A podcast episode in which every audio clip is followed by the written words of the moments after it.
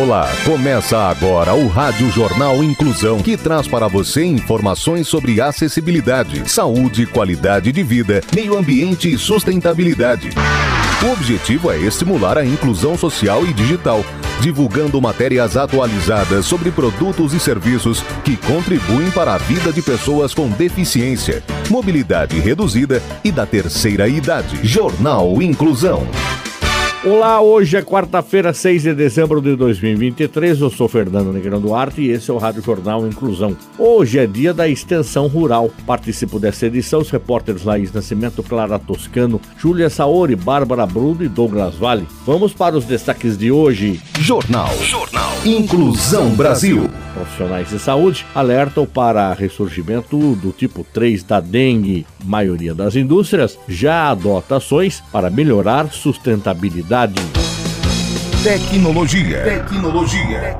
A app que incentiva a doação de sangue já pode ser baixado. A Laís Nascimento é quem tem as informações. O aplicativo Emovida, que tem como proposta valorizar a doação voluntária de sangue e facilitar a captação de doadores, está disponível para download. A plataforma está integrada ao Connect SUS e permite localizar a rede de saúde mais próxima e baixar a carteira do doador, onde consta o tipo sanguíneo e a data da última doação. Em nota, o Ministério da Saúde destacou que a plataforma é gratuita e tem potencial para se tornar uma ponte entre os hemocentros da rede pública e possíveis doadores. No aplicativo é possível ter carteira do doador, histórico completo de doação, incluindo as realizadas, canceladas e agendadas, regras para doar sangue, campanhas regionais e nacionais de doação de sangue e perspectivas sobre a experiência de doação avaliação do estabelecimento dos profissionais e satisfação geral. Saúde. Profissionais de saúde alertam para ressurgimento do tipo 3 da dengue. Detalhes com Clara Toscano. O estudo da Fundação Oswaldo Cruz, a Fiocruz, divulgado em maio deste ano, já mostrava o ressurgimento desse sorotipo e na última semana foram confirmados quatro casos na cidade de Votuporanga, no interior paulista. O primeiro caso detectado em uma mulher de 34 anos chamou a atenção por causa da intensidade dos sintomas clássicos da doença, como febre, vômito, dor e manchas vermelhas pelo corpo, além de sangramento nasal e pela urina. O resultado das amostras colhidas indicou que dos 7, 3 eram do tipo 3 da dengue, sendo todos do sexo feminino, com 5, 31 e 46 anos. A Secretaria do Estado da Saúde informou que não há registro desse tipo da doença em outros municípios do estado de São Paulo. Em nota, o governo estadual diz que monitora o cenário epidemiológico com plano de contingência que é feito todos os anos, independente da linhagem. De acordo com a Fiocruz, a dengue tem quatro sorotipos. A infecção por uma delas cria imunidade contra o mesmo sorotipo mas o indivíduo pode contrair dengue se tiver contato com um sorotipo diferente. Como poucas pessoas contraíram tipo 3, há risco de epidemia porque há baixa imunidade contra esse sorotipo. Entre os sintomas de alerta da doença estão febre, manchas vermelhas pelo corpo, dor abdominal, vômito persistente, acompanhados também de sangramento na gengiva, ou no nariz ou na urina. Ao perceber qualquer sintoma, a pessoa deve procurar um atendimento médico na unidade de saúde mais próxima. As formas de prevenção já são conhecidas pela população limpeza dos quintais para evitar água empoçada, que é o criador do inseto, e receber os agentes da saúde para fazer a vistoria em possíveis focos do mosquito Aedes aegypti.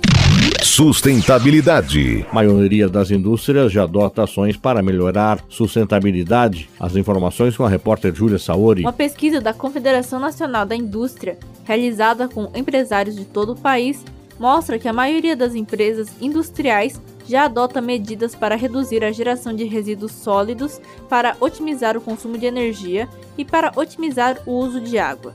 O levantamento elencou nove ações para contribuir com a sustentabilidade ambiental na linha de produção.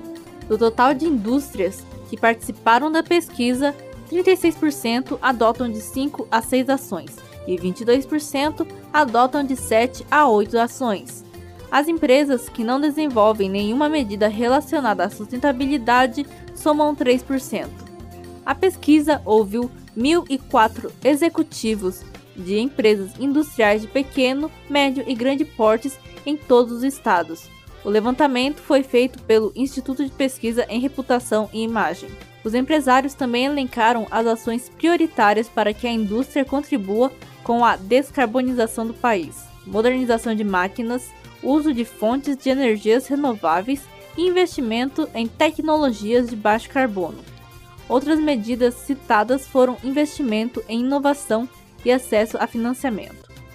A dificuldade de crédito ou financiamento foi apontada como barreira para implantar ações de sustentabilidade por 22% dos entrevistados e 67% demonstraram interesse em acessar linhas de crédito para iniciativas sustentáveis. Segundo o presidente da CNI, Ricardo Alban, a indústria brasileira já é parte da solução quando o assunto é sustentabilidade e adaptação às mudanças climáticas. Aspas, Nós já fizemos há muito tempo o que muitos setores industriais de outros países estão correndo para fazer agora, fecha aspas, destacou em nota. Comportamento.